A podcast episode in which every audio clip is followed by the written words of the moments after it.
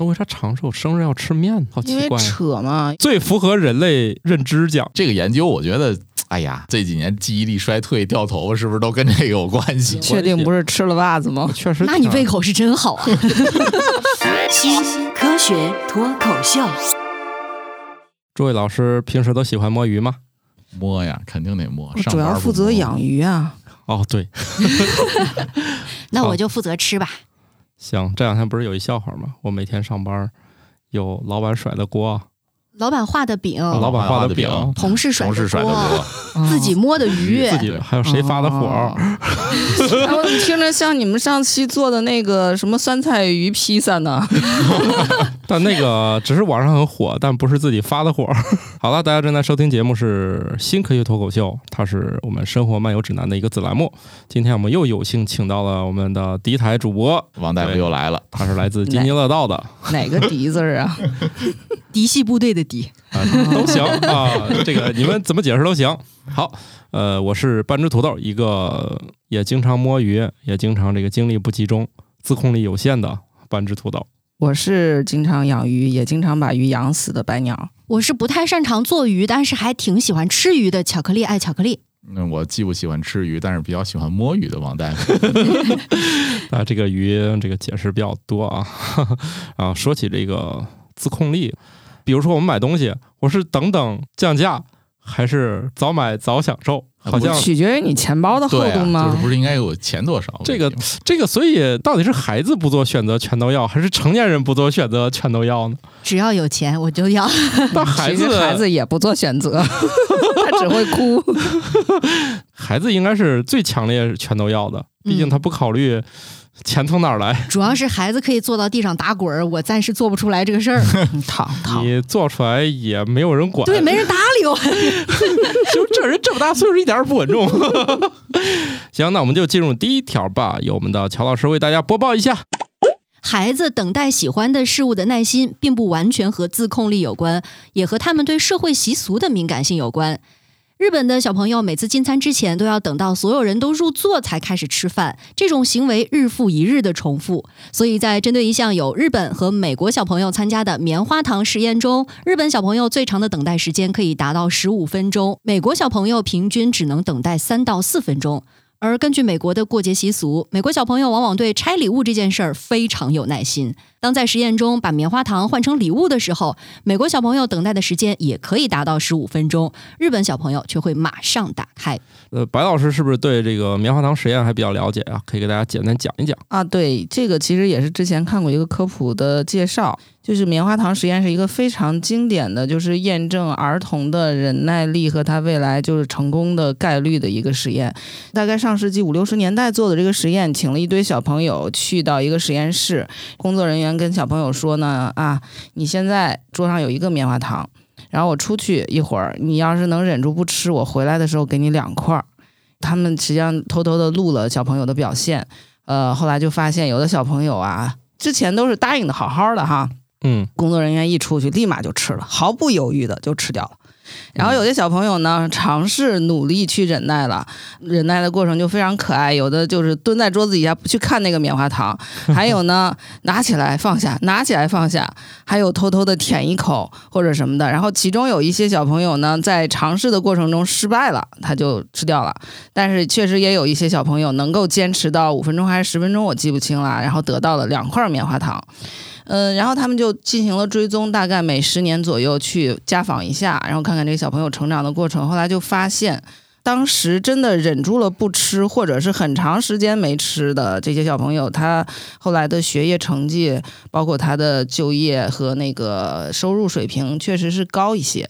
这是一个经典的棉花糖实验。但是后来呢，又有人打破了棉花糖实验的这个研究结果，发现可能当时的调查的时候，它的取样啊有一些问题，呃，所以其实就是小朋友的忍耐力，可能后期也可以去锻炼对，啊、所以就是目前还是有争议的。但是不管怎么说，我们一般认为就是你能不能忍得住吃这块棉花糖，和你的自控能力是有相关性，而你的自控能力和你未来的能够取得的成就也有相关性。所以现在这个育儿理论里面特别喜欢反复的提什么延迟满足啥啊，的对，啊，大家听听就好。这个育儿理论从来就没有什么正经的 啊，你他这个呃，还是看家长。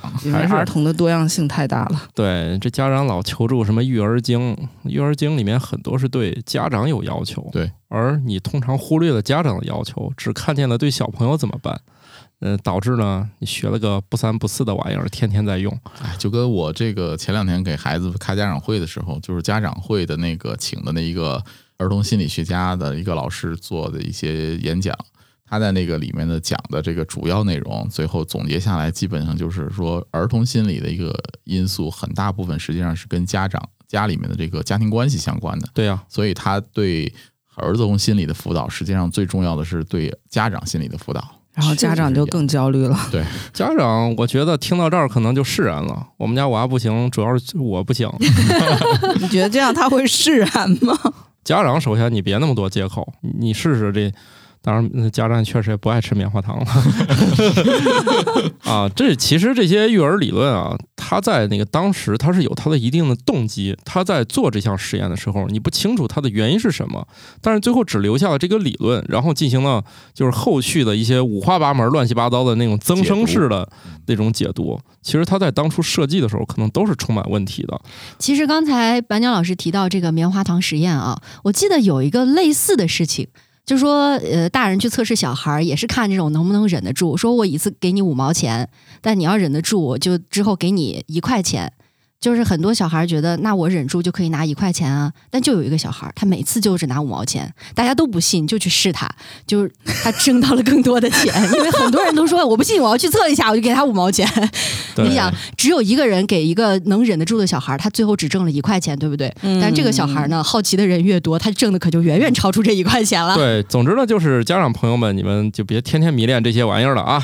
所以你看，这个文化其实对于这一个小孩的成功一样是很重要的。但是我们如果说跳出来，小朋友他现在的行为跟他未来的必然发展之间的这种所谓的关联来看的话，就是你在日常当中有一些小的仪式或者小的规范，是会让你在生活中感受到更多秩序感的方式。嗯，就有的人说我老安排不好我自己的事情，但如果说你提前，比如说列好一我要干嘛，二我要干嘛，提到这个实验说那个日本的小孩儿，因为他吃饭要等所有人落座了，然后大家一块儿拿着筷子在那儿いただきます，然后才开始吃 嘛，最后吃完了还要说一句哦一西怎么怎么样，就是他很有仪式感。人类社会都是秩序的，对吧？比如最近我觉得早上能让我清醒起来的办法是出去吃一个早饭。哎，你看这就很重要嘛。有仪式感。对，虽然我夜里两点才睡，但是早上八点多出去吃个早饭回来那一天，我整个人都特别清醒。没关系，天津的早饭十点都有。呃，好的，主要是门口新开一家，想去试试，希望它撑得住。你只要天天吃，它就撑得住。好家伙，那店是我开的呀！觉得是这样呀？那这个棉花糖实验，每次都是拿棉花糖去试验这个小朋友，其实也不太好，是吧？对，现在都换奥特曼卡片了。你要忍住不拆，晚上我给你买两套。就实验也得与时俱进啊。对这个棉花糖其实只是一个代名词嘛，就对，这个实验后来已经换好多好多东西了就是都想重复，他们就是没有说清楚。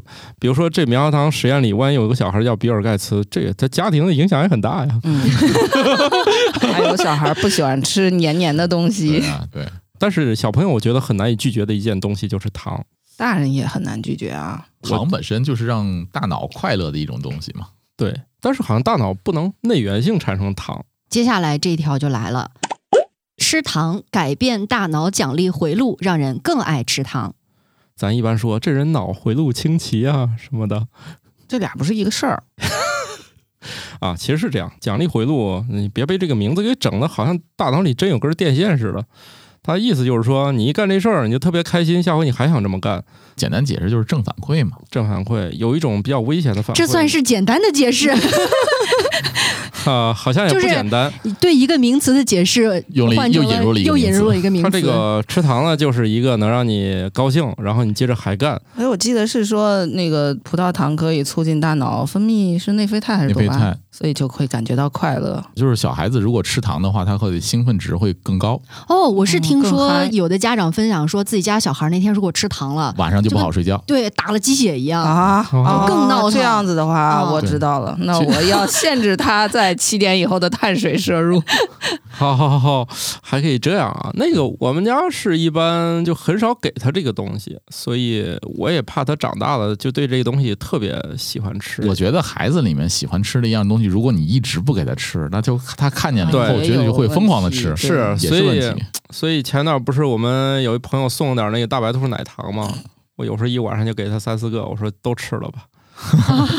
他吃腻了也就不喜欢了。我们家倒不喜欢吃这种糖，他喜欢吃饼干，就本身是碳水淀粉。它里面也加黄油了，也确实比较香。嗯，听起来就跟以前说那个呃旧社会吧，点心铺子如果招伙计，据说也是进去，呃，先给后老板就端出他家所有糕点，嗯，逼着这几个伙计吃全上吃一天一夜，对，然后吃吃到顶。吐了就是吃到顶，嗯，然后这伙计这辈子都不会偷吃他家点心。哎，这种瞬时间高糖食物的大量的摄入，是不是会造成脑损伤啊？呃，啊体内糖摄入过高会引起一定的这个生理反应。对，胰就腺肯定有点受不了。啊所以是有科学依据的，是吗？啊这个行业规定。听说是这样，然后你但是我生理反应就会反馈成正反馈成这个以后可能会拒绝这件事儿。对，就是嗨过头了。就是 PTSD 对，就是长成这种复杂形状的糖，我都不想吃了，有可能。哦但是我想这个事儿吧，怎么说呢？一个是现在可能也没人偷吃这东西了啊。你事后想想，你就是现在去那种餐馆里，我就见过那种那那饺子馆，你问那伙计还吃饺子吗？说这辈子都不吃。他天天看这玩意儿，你还用防他吗？可能过去老板对伙计的想法也有点奇怪。嗯，而且昨天晚上我去了一个小餐馆吃饭，呃，老板还在跟他们家的那个服务员开玩笑，因为服务员跟他的朋友约了一顿饭，在外面喝点小酒。老板娘说：“你自己家就是开饭馆的，你干嘛把这个钱给别人去挣啊 家里难道在他这儿坐着吃吗？那还怎么吐槽老板？做啥他不吃啥是一个很正常，不是说他家那个饭恶心。正常来说，饭店做的饭其实非常干净，可能比你家还干净。只要它是正常的饭店啊，真的就是吃够了，就是类似于厨子回家以后就不做饭嘛。确实受不了。你你想在外面当了一天咖啡师了，回家老婆说来杯咖啡吧，他肯定不偷他家咖啡喝呀，谁想喝这玩意儿了？好，糖这个东西确实不是啥好东西啊。以前是难以获取，大家遇见什么蜂蜜啊，就肯定是觉得特别好。特别小时候，我印象中有那种让我们去农村跟小朋友们，就那个时候，对，就是给我们送到大山里，嗯然后跟小朋友们一块儿生活，吃他们那个饭。我印象中那个饭也不合口味儿，但是长大才知道叫不合口味儿。我就用那个白糖冲水一块儿吃饭，觉得也挺香的。回来还想这么干，被我妈训了一顿。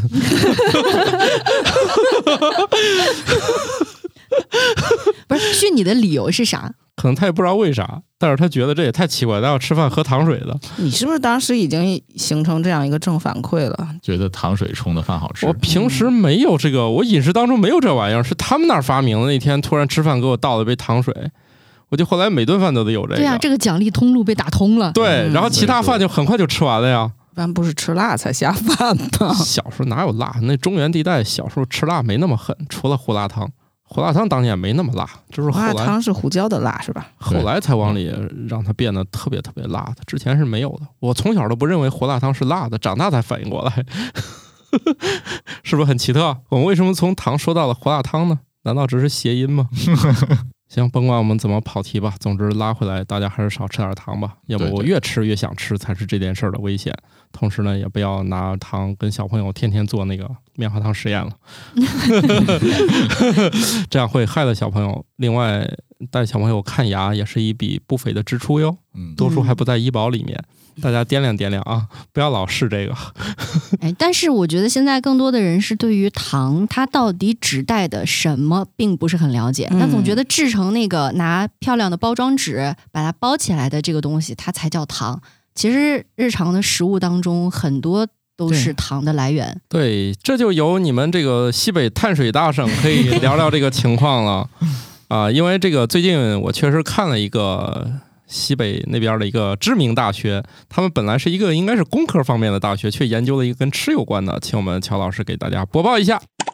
近日，西安交通大学的研究人员在营养学期刊上发表了研究论文。他们的结论是，比起常以米饭为主食的人来说，吃面作为主食更容易导致肥胖。那不还是那个问题吗？我可以甩锅了，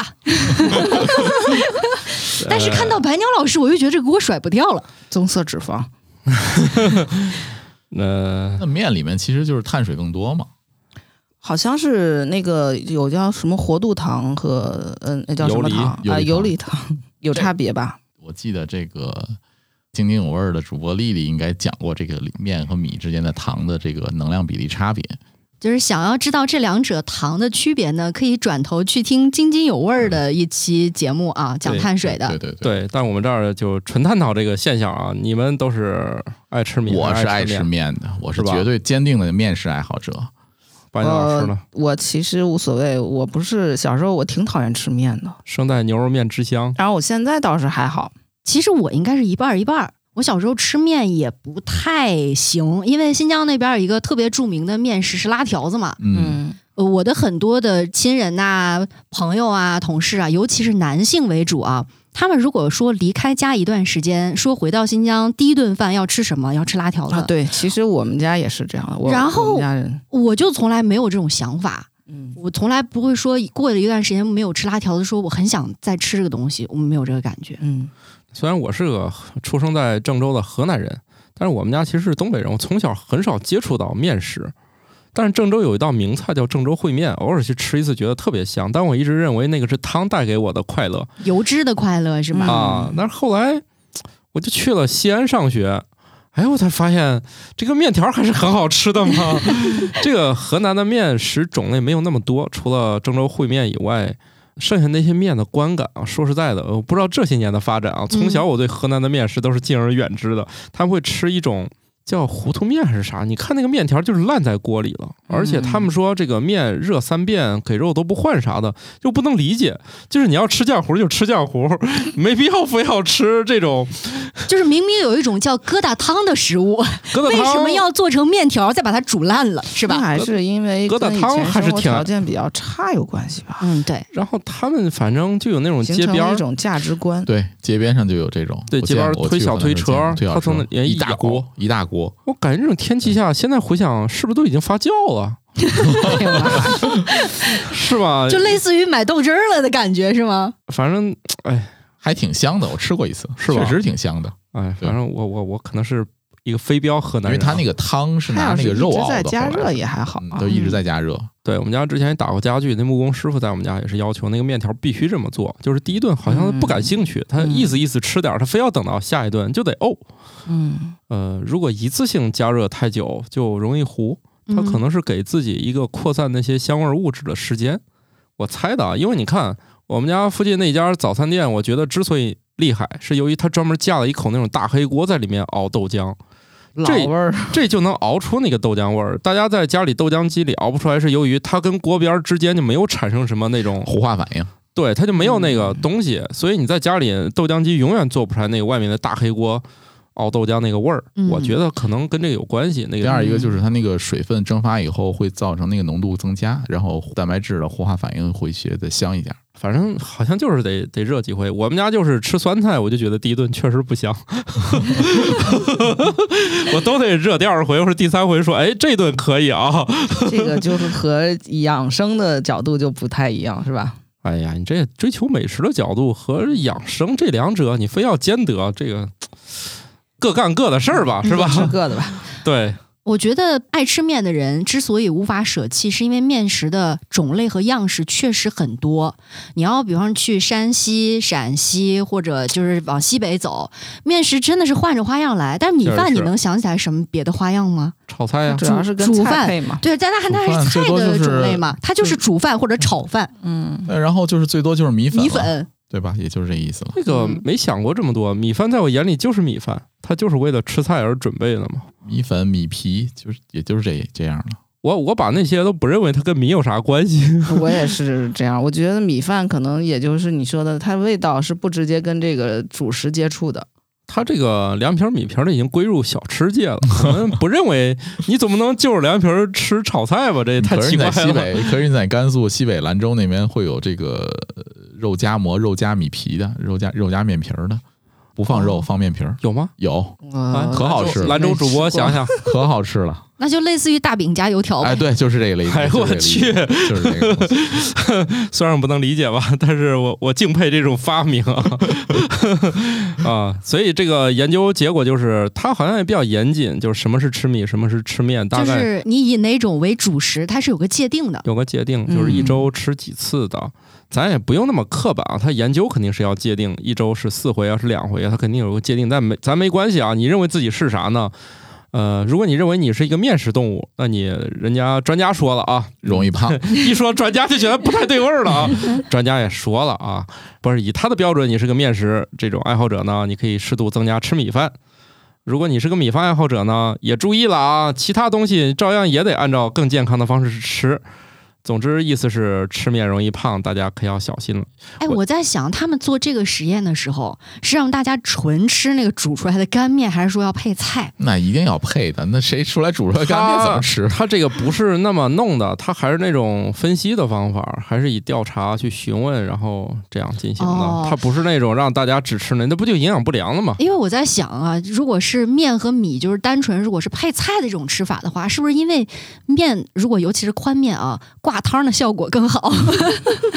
另外，你吃都面饿了，这是。另外吃面可能还有个问题，就是他吃面那个菜的比例比较少，你可能摄入量比较大，而嗯米饭呢可能吃菜就吃半饱了。啊、对对对，是这样的。你要是米饭和菜吃的话，其实米饭吃不了多少。剩下的就是靠味道增加来解决这个问题了。比如说你吃打卤面，那你如果卤咸的话，那你肯定是卤 卤子肯定就搁的少了，对吧？你又吃不饱，那你只能多吃面喽。对，较高的面食摄入量就是会让男性的肥胖和腹部肥胖就更严重，女性当然也不例外啊。总之就是和男性可能关联就更强。当然了，女性朋友们自我约束能力和要求也比较高，所以这两者一相抵，就是都别来了啊，嗯少吃点面，多吃点米饭，会让你更不容易胖。至于说它哪个能让你更长寿啊，目前从各种角度来看。没有任何研究支持低碳水饮食可以增加你的寿命，所以大家不要被那种，哎，我多吃点菜，少吃点米饭，少吃点这个主食。现在反而有研究，就东亚人吃多摄入碳水有助于长寿。因为我们吃习惯了，是吧？呃，可能也是跟基因有关，因为那个研究我这一期节目没有认真准备啊，还是认为多摄入一些是没有问题的，从来没有研究说不吃碳水你就能活得长的，不要被一些那个就带节奏了。说到底，你爱吃面就冲到面馆里面来一碗面就行了。我之前干了个啥，为了庆祝一下，就专门去吃了碗牛杂面。我觉得哦吃面还是幸福感比较强。说起来啊，我也是到了天津之后，了解到了这里的一个民俗，嗯，有喜事儿的时候要吃捞面。嗯，四碟儿捞面，哦，就是有啥值得庆祝的，是吧？嗯，对。然后北方的俗语也有是上车的饺子，下下车的面。嗯，出了什么事儿，然后比如说健康啊，去医院住院回家啊，吃点捞面庆祝一下。哦，吃捞面是庆祝啊。对，哦，天津有这个习俗，还可以这样啊。对，这是脱胎于长寿面。不知道呢，这就不知道了。哦，那为啥长寿生日要吃面呢？也好奇怪因为。扯嘛，因为扯的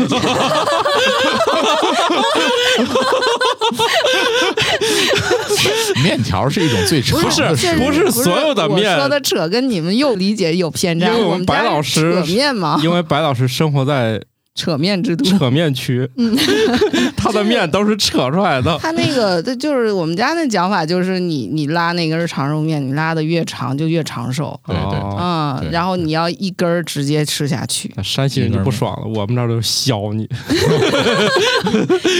削的。哦，说起来，我小的时候也不是小了，已经是快到成年的时候，我爷爷曾经对我发出一个担忧，说你到了这个年纪，你还不会做拉条子，那个面拉不好，你这以后咋办呀？就觉得我生活不下去了。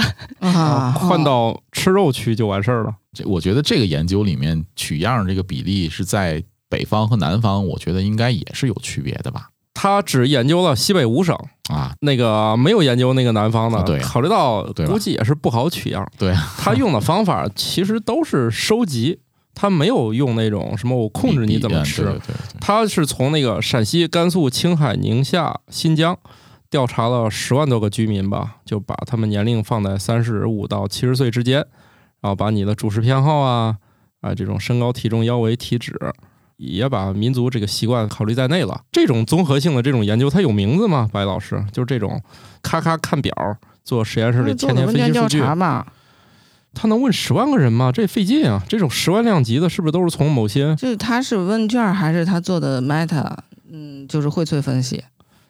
这个我也没有关注到，反正他搞了十万居民的数据吧。哎，总之就是吃面确实是容易胖，这个应该是属于一个大家公认的一个一个情况。但是还是那样啊，西安有害健康这玩意儿也证明了好多年啊。，对啊，啊，对，汽油里添加那东西有没有害，这不也搞了很多年？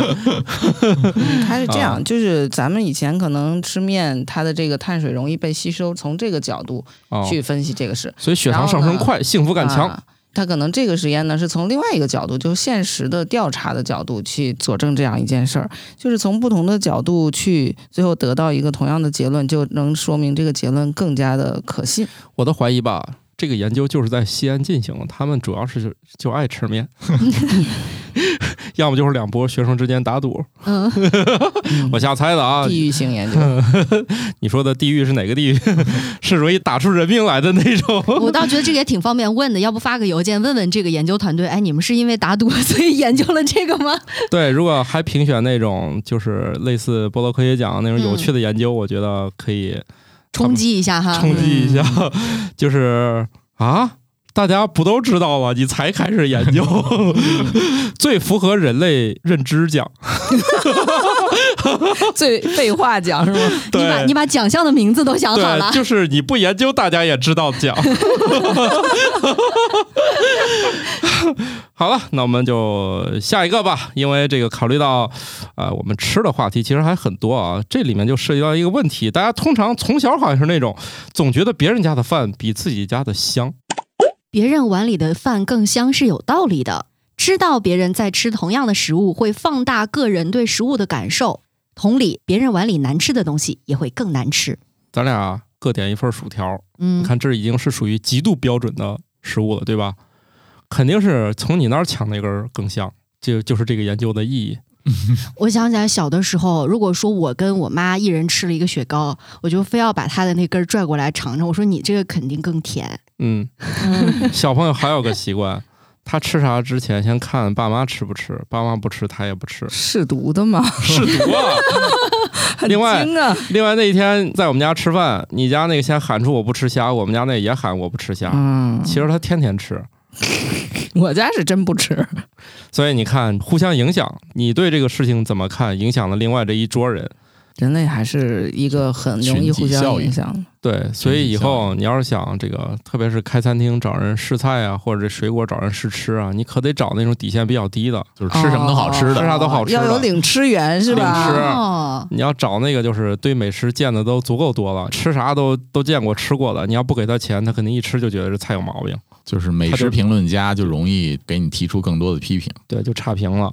你找点那种没怎么吃过好吃的，他肯定说这好吃，吃托，但是也不一定啊。我跟点评八级大 V 的友谊呢，我们经常吃一些那种灯光昏暗、卫生条件堪忧的 苍蝇馆，那种店。哦你你说到灯光昏暗，我觉得这没什么，昏暗就昏暗吧，反正也能吃进嘴里。还。有烟味，最可怕的是那个灯是紫的、蓝的，哦。照的那个食物啊，那那真的是非常诡异。色彩心理学里有讲，就人类可能是漫长的演化，他就觉得那个橘色、黄色、红色的东西比较好吃。对，，快餐厅都会选这种颜色它来做意味着然后紫色往往意味着有毒。蓝莓。就是人类也是喜欢会挑战一些自己的极限嘛。啊，葡萄，嗯 呃，刚才说到那个吃饭的环境也很重要嘛，周围的氛围，我就想起来之前其实我们也聊过一个，就是说在一家医院的食堂里做的研究，如果说你身边的这个同事啊，他爱吃。体型也胖一些，你很容易就被他带胖了。我觉得跟这个是有关联的。嗯，你看别人吃饭可香了，你就忍不住想要多吃两口。对我现在天天吃晚饭的时候，我就会打开一个吃播，就类似于吃啊播，你就为多吃两口是吗？不也不是吃播吧，就是一些美食探店的一些视频看一看，然后就觉得嗯自己的碗里的饭更香了。更香了。但是你也没有从那里面抢出来一个呀。嗯人体都会有一个像像巴甫洛夫的那种效应嘛，就是你看到的一些美食，你自己就就觉得啊胃口大开，那就是碗里的饭更香了。对，就是吃的更多吧。可以试一下啊比如说比如说今天今天我老婆做的饭我不太爱吃，哎呀，就这么说出来了。没没事儿，她可能不听这个这段留着啊，这段不准剪啊，这是在趁机发散一些什么平常的怨气吗？这个放在前面高光混剪里面。呃，就是我就会打开像什么盗月社呀，什么什么唐探什么之之类的这这些视频，开一个机，嗯，我喜欢的食物，那真不一样，我真是在吃饭时候看的都是那种知识效率类的视频，就这样也没有瘦下来吗？我确实。那你胃口是真好啊！就我有时候中午也不吃饭，就吃那种代餐糊糊，可以一手拿着糊糊，一手接着工作。我也不吃饭，其实。然后真要吃饭吧，也觉得时间挺煎熬的，为啥还得吃饭？然后就只好看看那种。你可以试一下，就是你至少你选一个你喜欢吃的这个。我确实挺爱看那种怎么做国宴菜那种，一道简单的菜，他们能做的特别复杂。做那么复哎，杂那。我相反，我就不爱看那种国宴菜的视频，我就一般就像看这种比较平民的，像导游社呀这种这种视频。因为它的标题老骗人，其实那些菜挺常见的，没想到他们那个做法那么复杂。就是要提高附加值吧。不是人家国宴又不收费，嗯，但是他得显得他很牛啊。对呀、就是人家这辈子就这么做。我看了一个番茄炖牛腩，然后里面有个弹幕是这么写的：“老师傅好像真的想教会我们。好吧，”确实是毫无保留了。他也说了，这玩意儿在家你稍微怎么变一变，跟我们当时做的不太一样，可能会效果更好。看一半大家知道上当受骗了，这玩意儿真来不了。对你像《美食作家王刚》里面，他那个宽油你就自己处理不了。而最近正在流行一个文化叫搭子，是不是、哎，啊？饭搭子，什么运动搭子呀？嗯，我想想，可能最寂寞的搭子是不是游泳？各游各的，全程无交流。跑步也没法交流。跑步可以交流，跑得慢是可以的。像我这种跑步跟摸鱼一样的，其实确实是有时候越一边跑一边聊天儿，不知道吧你？肺活量还是可以的。呼吸频率都变了，你这个步步频也会。就是跑到后面确实都不聊了，没劲儿了。对对，这这这跑步都喘不上来气儿了，那都不聊了。所以这个大家可以试试啊，如果你吃饭有什么障碍，你就找一饭搭。谁吃饭有障碍呢？有有，饮真的有难人会有。症啊，有的对他有那有厌食症的。哎，我认识一个，还真的是这个搞美食的，有厌食症，哎呦天哪！还挺痛苦的。后来好像治好了吧？是因为有个好饭搭子吗？不知道，因为人家见到的美食都不是咱一般人能见到的，嗯就这哦都能厌这食样。哎呀，那如果有这样的厌食症的朋友，我我可以自荐一下，我去当你的饭搭子你。要是去，你要是老出席那种高级的那个吃饭那场所，你就找不着人，你就可以联系我们节目啊。嗯，嗯，就替你吃。对对我们吃的可香了。对，你要非得吧唧嘴，我们勉为其难也能。对，努力一下不是不行啊。对对对对。不过我就觉得吧，就看他们那个吃饭也确实有点端着。哎，算了，不重要，咱没参与那个那个行业啊。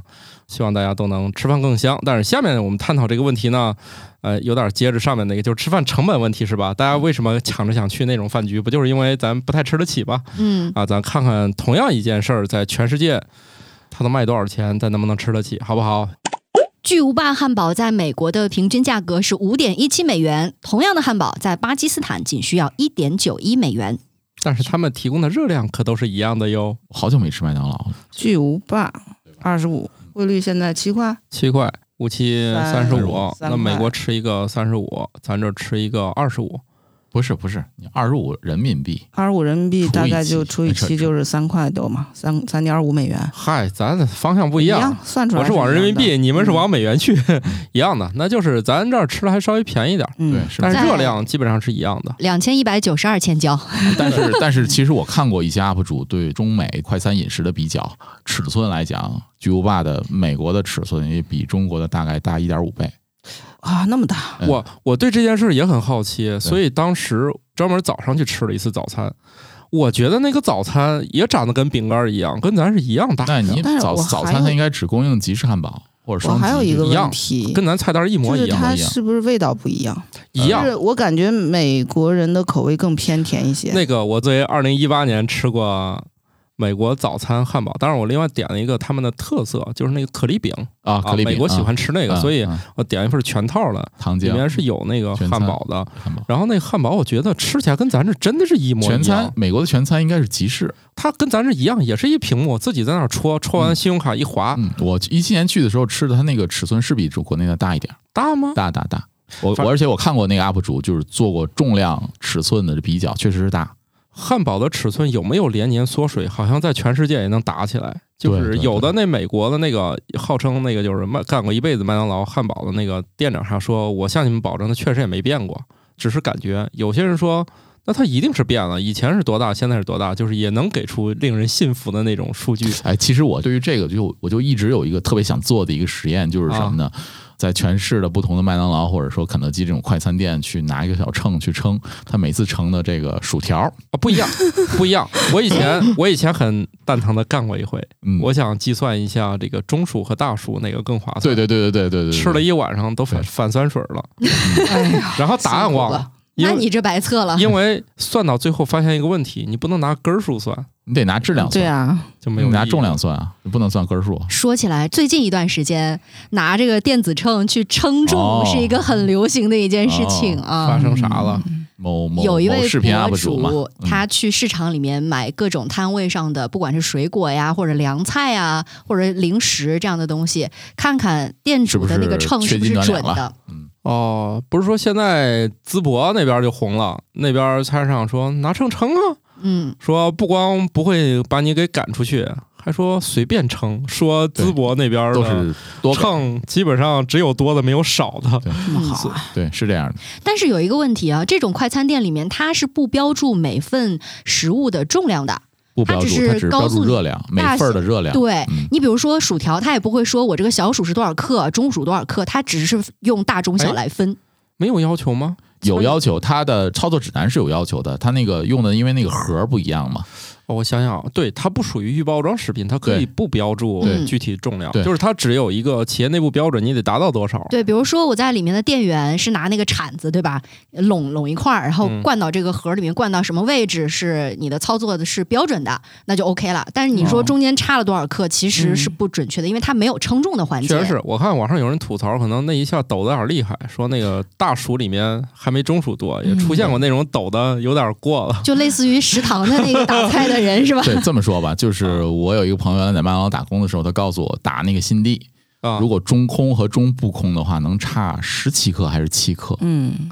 我也听说过哦这个，也是我的朋友的朋友打工的时候后来说的。对，哎，那是说他们如果一次打的太多太满，是不能直接给，而是倒掉重做吗？不是打多打打够了就是他们会教他，据说啊，他们教他就是你打那个新币的时候，你先转一下，很快的把那个上面盖住，然后你再拉出上面那尖儿省很多。你就会省很多。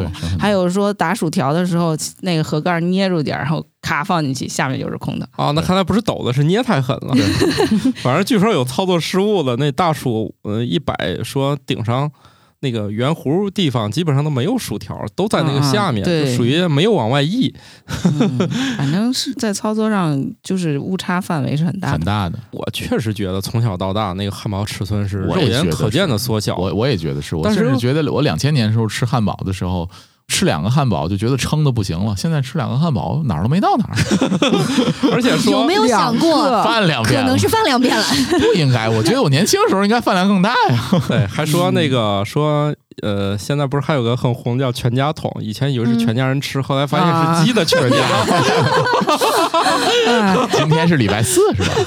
哎呀，今天录音，录微我们五十，对我们录音这天是周四，哎，嗯看来大家以后都可以微我们五十啊。那土豆准备一下这个打赏通道开放事宜啊。啊，好的好的，行吧，呃，大家也可以就汉堡尺寸到底变了没，跟我给我们们讨论一下，进行讨论一下。你可以进行主观讨论，毕竟这事儿好像全世界也真的吵不出来了，吵不出来，对。而且他们公司官方也从来不讨论这事儿啊，我们拿不到答案。你问店员永远是没变啊，你问他涨价吗？没涨啊，睁眼都能说瞎话。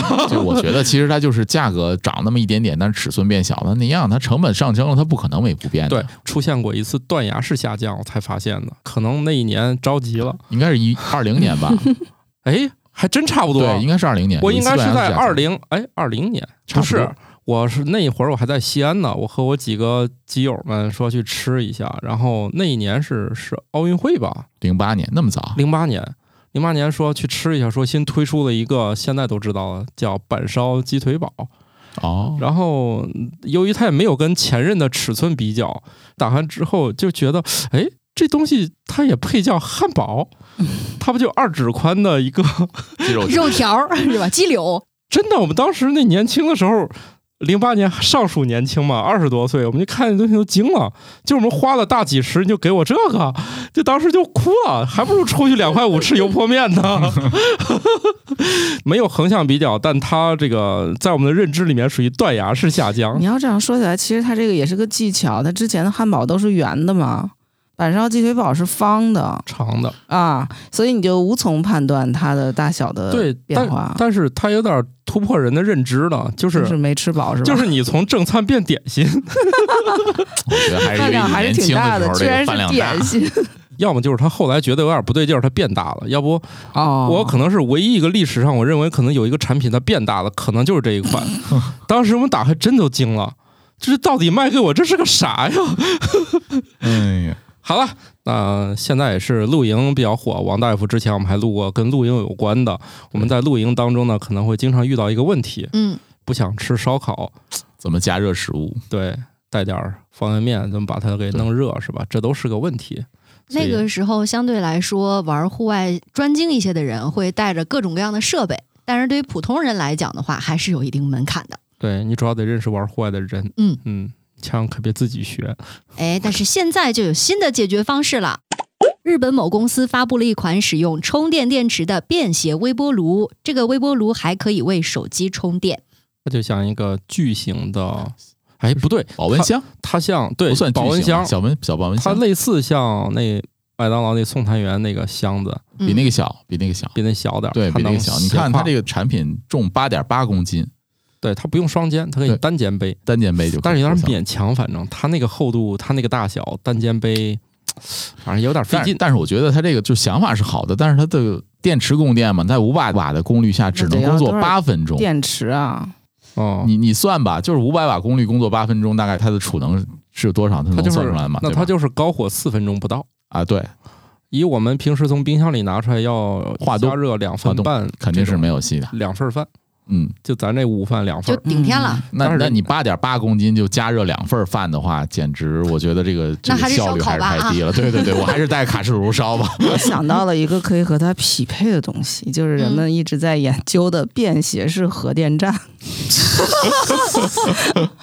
就是就是好像是谁，比尔盖茨讲那个气候变化的书里，他有讲过，就未来一个发展方向就是用核电驱动汽车或者这些交通工具，所以它需要一个特别小型的核电站。你说这玩意儿叫钢铁侠吧？能量反应炉，嗯，你可以这样理解。然后他俩是不？就以后不加汽油了，对啊，因为核电是低碳的核燃，料，嗯就是核燃料做的，跟现在咱吃饭那啪一点那酒精块儿似的，嗯往里一扔一，插，对嗯，它就开始发电了。那就没有八分钟的限制了。咱到时候关心都不是 PM 二点五了，辐射天天辐带。射的问题天天。都带着这个改革计数器 这儿测测那儿测测，嗯对。核电站的那个有印象有有偏差，最后啊，人类全是幸存者，谁能抗核辐射谁活。不是，实际上核电站周围的辐射的污染其实要比火力发电站小。对，甚至啊，你站到那坑里，它都没多少辐射。但是人的这种焦虑他改不了嘛，所以到时候就遍地都是糖制人菌。是非理性的，对，问题在于可控核聚变的到能缩小到多少，这是一个问题。对它现在，中国现在又破了个记录，然后美国就有一些商业公司开始研究可控核聚变了。但是这个可能还是缺少一点儿那种关键步骤跨不过去，是吧？嗯那现在已经可以初步实现，就是输出比输入电流多了。人家说了嘛，可控核聚变的一个笑话就是，无论你从上世纪七十年代开始，无论什么时间，你问什么时候能实现可控核50年聚变，核聚变一般都回答十年差不多。然嗯后从上世纪到现在，还是可能十年吧。它这个事儿有点类似于现在这个大语言模型，大家一直也认为还得十年二十年，或者它也实现不了，但它突然实现了。然后我们的量子计算一直也认为跟你这个情况有点类似，老认为还得等个十年二十年，但其实量子嗯。那个计算已经能，够实现了，已经用了它是非线性的。对它不是那种缓慢发展，而是突然有一天他脑子一灵光，他顿悟了，嗯，这也是为什么三体人要先派质子过来。对他害怕你顿悟，锁死，对，对他害怕你这个，虽然你这会儿看起来在慢慢爬，怕你噗噗呲站起来了，你这个站起来的姿势怎么感觉跟趴下了一样呢？跟 蹲下一样，这个声儿想蹲下。哎呀，回呃，回到这个这个这个产品上，我觉得就是怎么把核呃微波炉聊成这样的？回到这个产品上，我记得索尼当年也发过一个随身空调，我不知道你大家对，就确实有随身空调，它的大概是一个肥皂大小那。周围到底是变更热还是更冷？不是，它那个是个肥皂大小，它是用法是贴在你后背的那个，就是脊柱的那个 肥皂大小，心说一边洗一边降温吗？一说 这种我又想起那个 戴森那个空气净化器耳机，耳机。他那年是愚人节发布的，好像。不，那个产品是真的有，现在已经有人在用了是啊就。问题是他真的有，对，真的有。但是好有勇气啊，带那玩意儿出去。赛博朋克一下呢，对，是有多少歌要听要带成那样，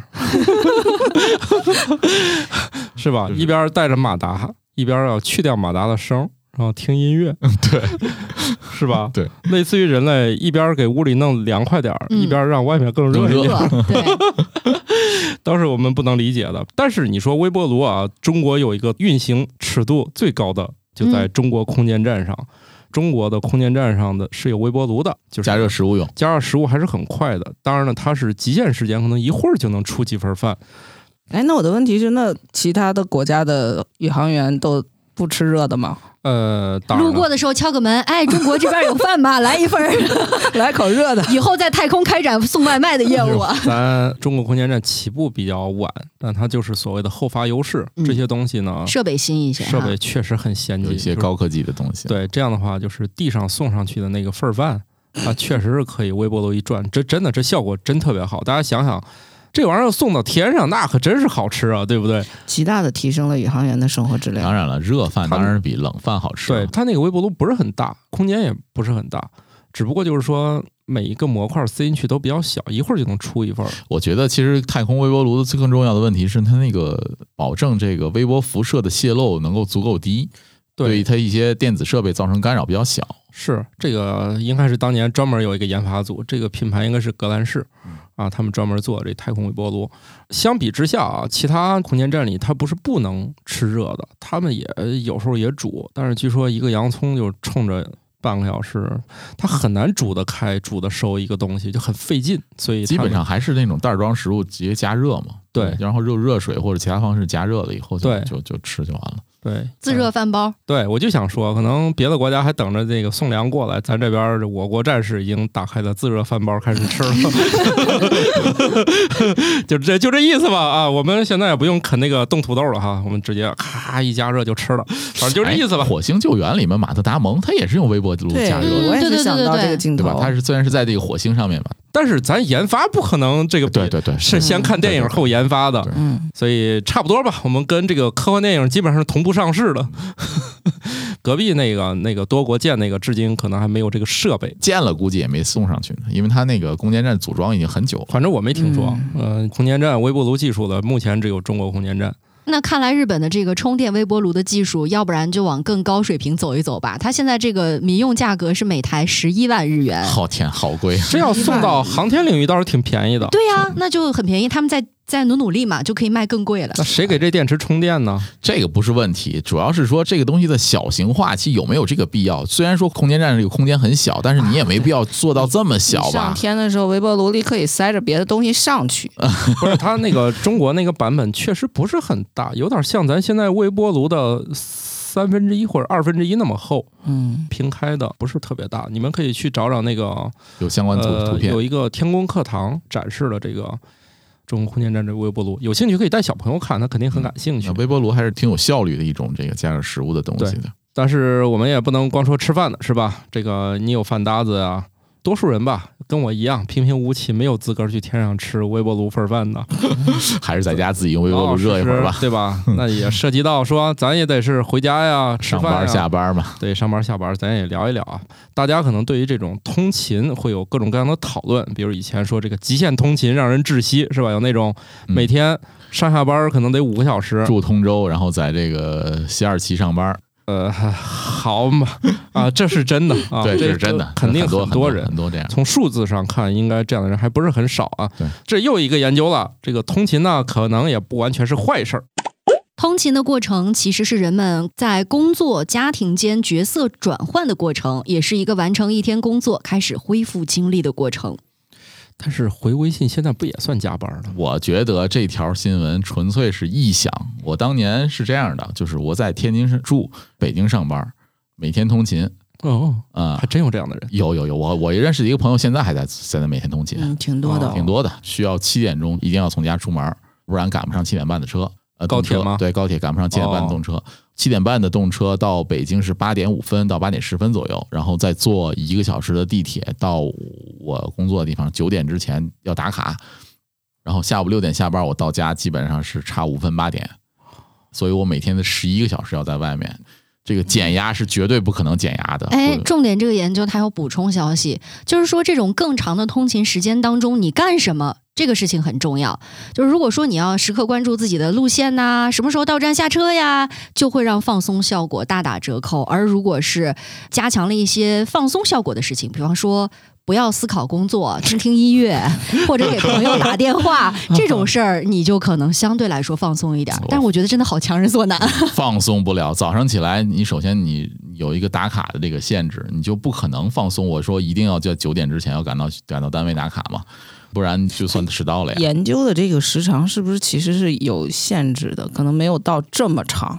那你不管多长，你都是这样的。公司要打卡，那你班车晚了，或者说公交车晚了，公共交通晚了，那你怎么办？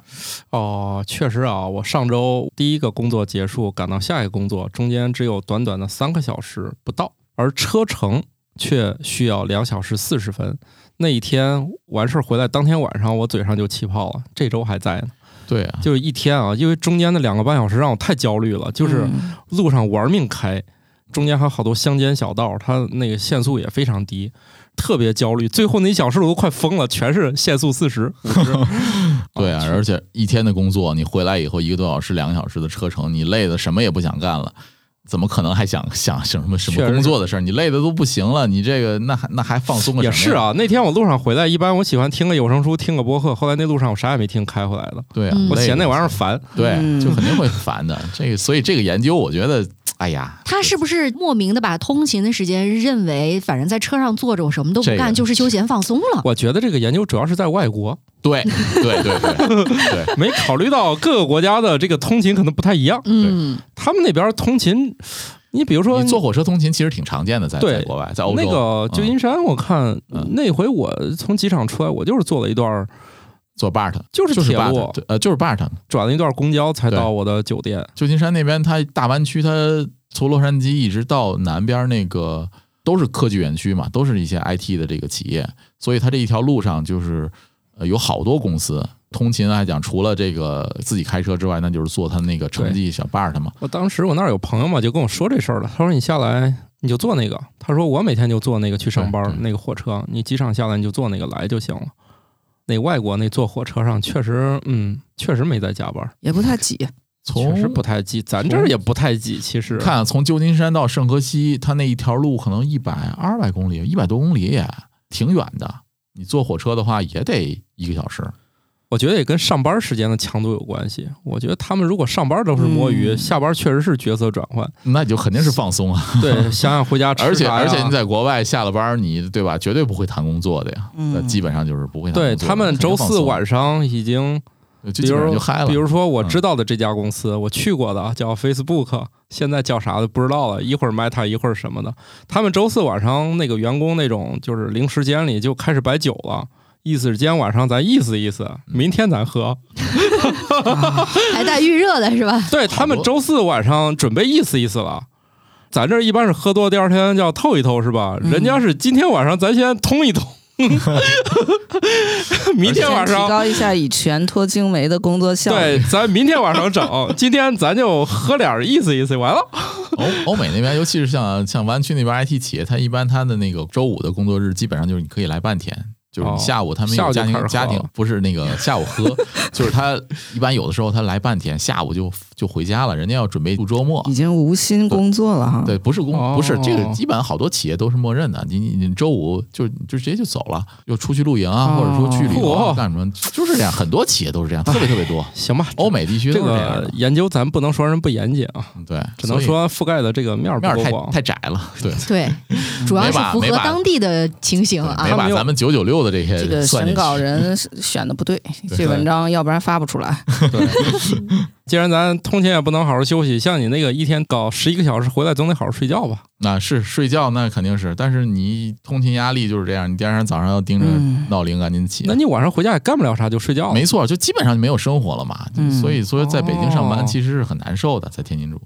也别说天津了，你住通州，你想去那儿上班，不也得七点得两个小时起吗？你看啊，我从天津七点钟坐上那个地铁到九点钟到公司，和这个我有一个同事住怀柔，北京市里二环那块儿上班，花的时间是差不多的。哦，只不过他坐公交车，我坐高铁转地铁。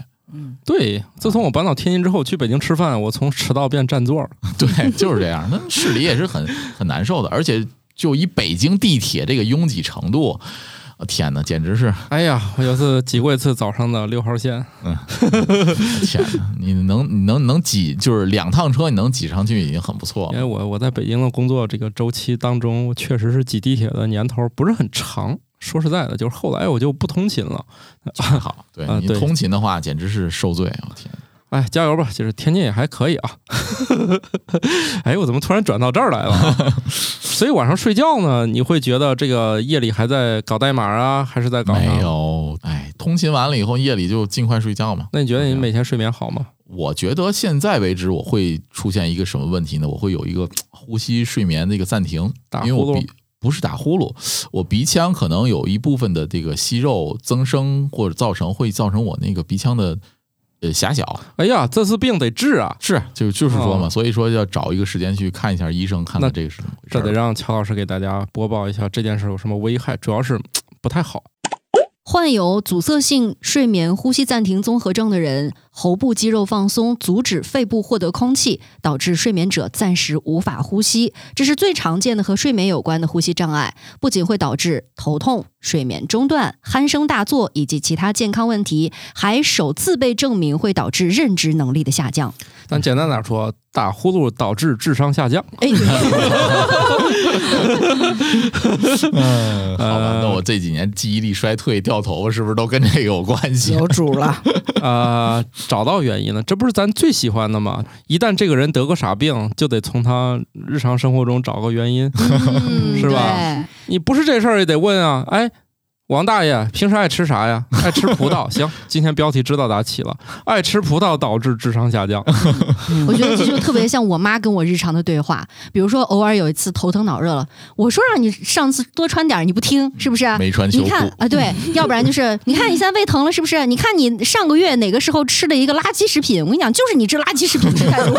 这反应也太慢了，这垃圾食品能不能效果来的快一点记忆力太强了。你不会跟他呛说我要吃那不干净的，第二天就拉肚子了，还能回忆半个月才反应过来。就是找理由嘛，总归会找到一个理由的。就是人类是这样的，人类为什么出现科学？一部分原因就是人类必须得有个答案。对，找理由。这个我们这个科普呀，科学家这个行业在呀，完全是由于人类的，也不说求知欲，他必须有答案，就没有答案这不行。寻求答案的欲望。对，比如说我们的神话怎么来呢？天上为啥打雷？嗯，《西游记》是不是解释了？对有，雷谁管？公电母，对，你要甭管咋弄，就这事儿必须有个原因，我不管你为啥。对于因果链的执着，呃，人类探求真理的执这个执着，对对探求的一个过程，而不是说一定要追求结果的过程。你要是不想知道答案，科学家有一多半可能就没事儿干了对，呃 神棍也有相当一部分就没事儿干了。啊。神棍是出现在科学之前，神问呢就是市场小了，你们面对的是不同的垂类人群。好吧 啊，就说回这个呼吸，我现在的这个睡眠呼吸的问题是在于，可能是因为息肉造成的。我右侧躺的时候就会造成两个鼻腔拥堵，但左侧躺的时候就没有问题。比如说我醒着，我站立或者说直立的时候头直的话也没有问题。然后站着睡觉啊？是啊，不是，就是现在的呼吸用鼻腔呼吸是一点问题都没有的。但是我如果躺下，右侧躺，我两个鼻腔就马上就堵住了。那你得去去住院治疗。对，这个看了一下，一般就是拿刀剌嘛。嗯，呃不是嗯不是上来就到拉，你得先去那个睡眠门诊，他给你安排住院，然后给你绑一堆东西，你先他监测我呼吸暂停的频率。看你一天晚上他这个好像不太一样，他没睡着他就已经有感觉了。对，我没睡着就这他不是人家那种睡着睡到半截才开始出现的。哦，那你这可能确实是堵着了。大概我的小学阶段好像就是张着嘴睡觉，因为我对我也是我躺着之后我嘴就合不上了，合那个鼻子，我鼻子是不够用的，必须上嘴。就是后来去给鼻子里面处理了一下，才算是能够鼻腔就是夜里睡觉呼吸。我小学五六年级的时候也是鼻窦炎，有时候会打呼。那你这个可能跟睡眠暂停还不太有关系，你得去、去检查。对对对，所以结我我果一样，但是现原因不太一样。但听起来就是，我觉得我这么多年笨，可能就是小学那些年老张着嘴呼吸。又找到原因，又找到原因了。说起来啊，这个张着嘴睡觉这件事情，它代表的是什么哦吃点小问题？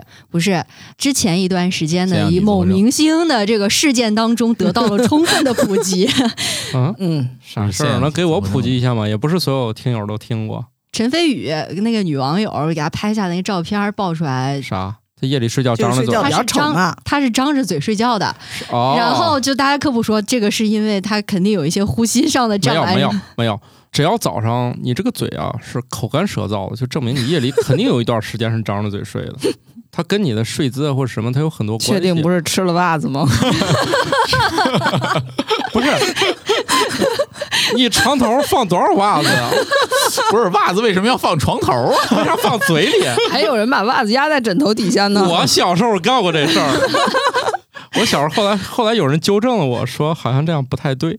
哎，那个听友里面有没有人这么干过的啊？在评论区里面扣一。我小时候熏的睡不着，还是熏的睡着了？不是那个是失去知觉，我觉得不能称为睡觉。可能会让睡得更香。好吧。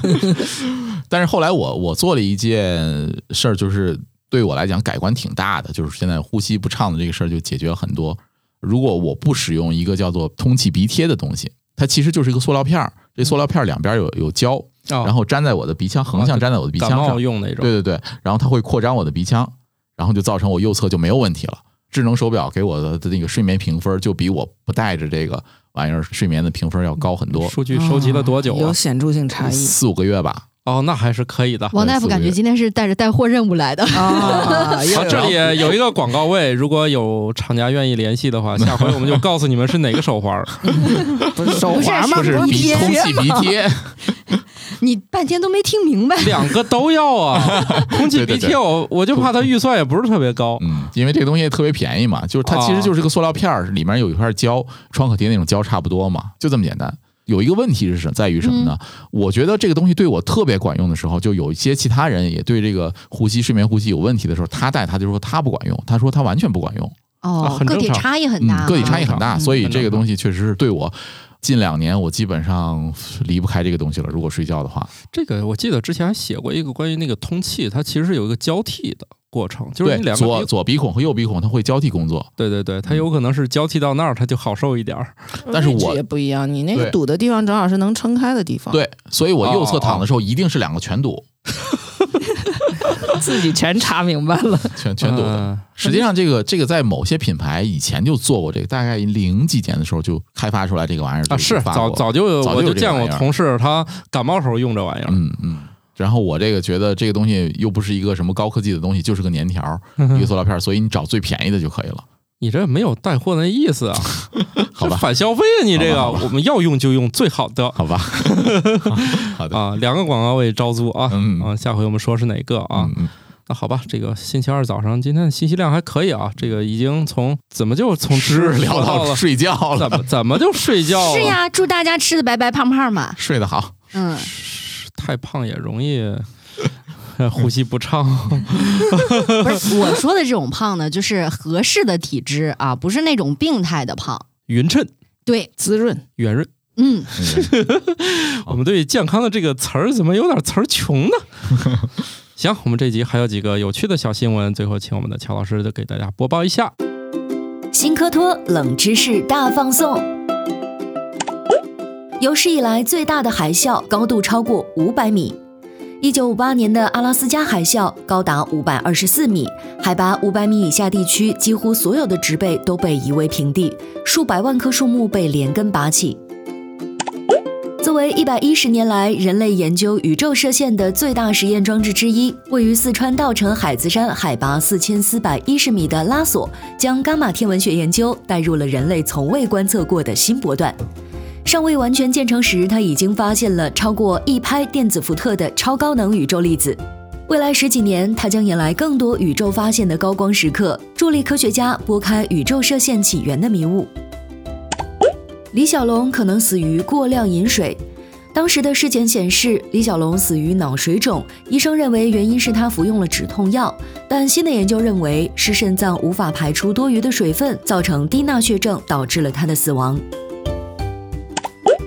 近地小行星是指距离地球轨道约四千五百万千米以内的小行星，目前已经发现了超过三万个。这些近地小行星中，直径超过一百四十米的五十个被认为对地球有潜在威胁，有可能摧毁一座城市或者造成大范围破坏。目前已经有一千四百二十六颗小行星被列入风险名单，其中最危险的是一九七九 XB 号小行星，预计直径约七百米，有一定概率在二零五六年撞击地球。章鱼有三个心脏，它们的近亲乌贼和鱿鱼也是。章鱼最大的心脏位于身体的中间，它把含氧的血液输送到全身。另外两个心脏，每个心脏都附着在章鱼的两个鳃上，负责将血液泵入它所附着的鳃。那我们的分享就到这儿吧，谢谢大家的收听，拜拜。拜拜。新科学脱口秀由生活漫游指南制作播出，节目依然在进化，欢迎提出您的建议。请在微信添加好友，搜索小助手“生活漫游指南”的拼音全拼，加入听友群，用脱缰的快乐和天南海北的朋友们漫游吧。